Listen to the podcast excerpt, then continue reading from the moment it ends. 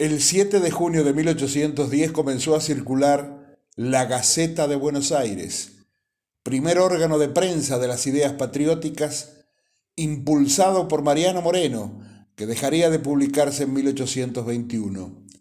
En su redacción participaron también Juan José Castelli, Manuel Belgrano, Manuel Alberti, Pedro Agrelo y Bernardo de Monteagudo, entre otros.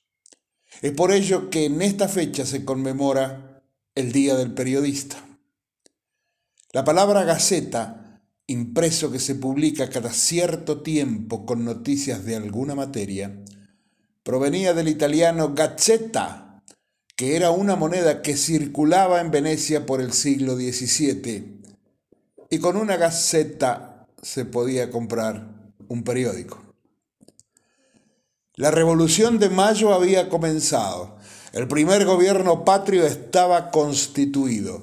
Pero la confusión del momento, el ida y vuelta de rumores, las conspiraciones realistas, advirtieron de inmediato al grupo patriota de la necesidad de contar con un órgano oficial de prensa, algunas hojas al menos, que dieran a conocer a la población las motivaciones, intenciones y objetivos de la revolución. A instancias del secretario de la Junta, Mariano Moreno, comenzó a publicarse La Gaceta de Buenos Aires. En su primer número, el 7 de junio de 1810, la Gaceta expresaba, el pueblo tiene derecho a saber la conducta de sus representantes y el honor de estos se interesa en que todos conozcan la execración con que miran aquellas reservas y misterios inventados por el poder para cubrir sus delitos. El pueblo no debe contentarse con que sus jefes obren bien, debe aspirar a que nunca puedan obrar mal. Para logro de tan justos deseos, ha resuelto la Junta que salga a la luz un nuevo periódico semanal con el título de Gaceta de Buenos Aires.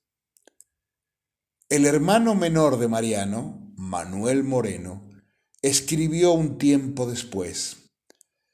Luego de la Revolución de Francia, ha sido muy frecuente atacar a las empresas de prensa y su libertad, denigrándolas con el odioso carácter de rebeldes que tan justamente ha escarmentado al mundo y el descrédito que estas máximas han merecido ha sido empleado como un arma poderosa contra el uso de los derechos sagrados del pueblo.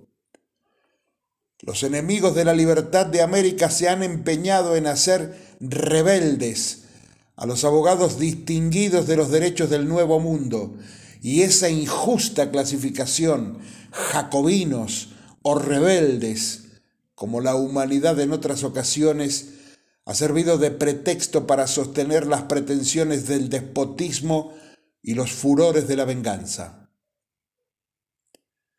El doctor Moreno profesaba principios sólidos de política y estaba bastante versado en la historia de las naciones para no caer en esos errores familia de valientes, los Moreno, periodistas de raza, ilustrados y honrados, material e intelectualmente.